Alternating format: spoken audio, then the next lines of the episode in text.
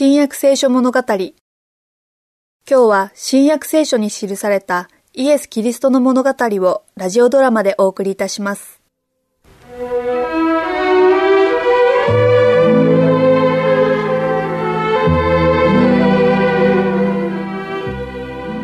地上でのイエスの仕事は日一日と終わりが近づいていました。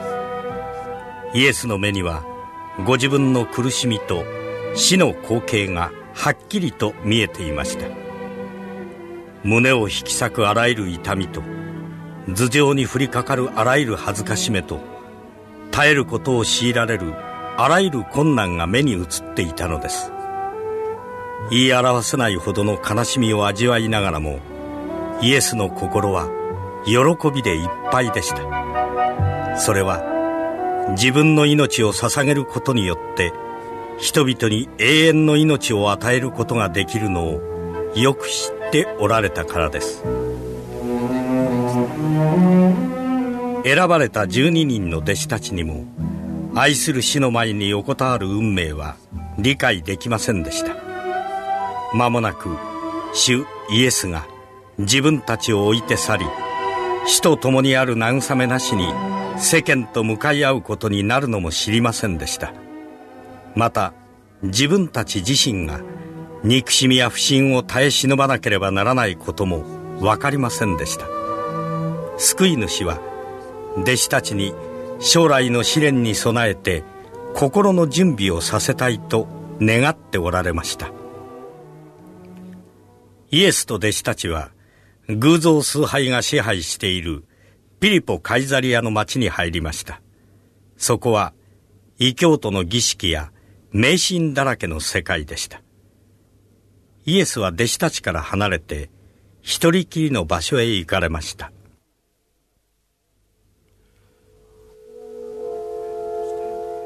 父よあなたは愛なるお方です。あなたの王国は永遠から永遠へと続きます。私を助けて愛する弟子たちが彼らの将来について真の理解を持てるようにしてください。どんな逆境のもとでも信仰と真実を守るように心の準備をさせてやってください。父よ弟子たちの心の準備をさせてください。父よ真実の言葉を賜りましたことをイエスは弟子たちのところへ戻ってこられましたが自分の死と復活が近いことをすぐには知らせたまいませんでした。人々は人の子を誰と言っているか。大抵の場合はあなたが救い主であることを認めようとしません。ある奇跡を見た者はダビデの子だと言っております。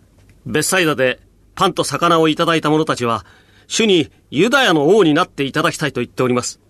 バプテスマのヨハネの教えを信じたある人々は主をヨハネの再来だと言っています。エリアだと言っている者もいます。モーセだという者もエレミアだという者も主のことを預言者の一人だと思っている者もありますがそれではあなた方は私を誰というか？あなたこそ生ける神の子キリストです。バルヨナ・シモンあなたは幸いである。あなたにこのことを表したのは血肉ではなく天にいます私の父である。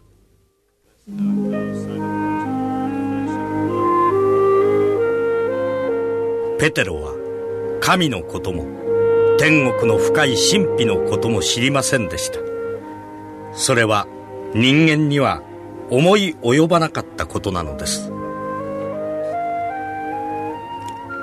イエスはさらにペテロに言われました。そこで私もあなたに言う。あなたはペテロである。そして私はこの岩の上に私の教会を建てよう。黄泉の力もそれに打ち勝つことはない。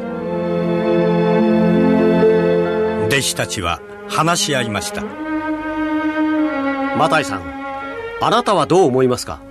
イエス様は、ペテロが教会で高い地位につくようにとおっしゃったのではないと思います。我々全員が同等の立場で、見業を助けるようにお命じになったのでしょう。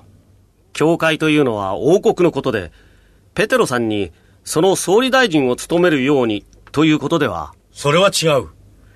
教会とおっしゃったのだから、お言葉通りの意味だ。では、岩というのは？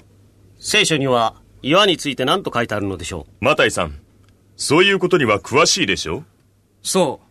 聖書には石とか岩とか土台とか何箇所か出てきますよ。どれも救い主キリストを指しています。モーセも言ってますね。主は岩であるって。ダビデも詩篇の中で同じ言葉を使っている。イエス様が岩なのだ。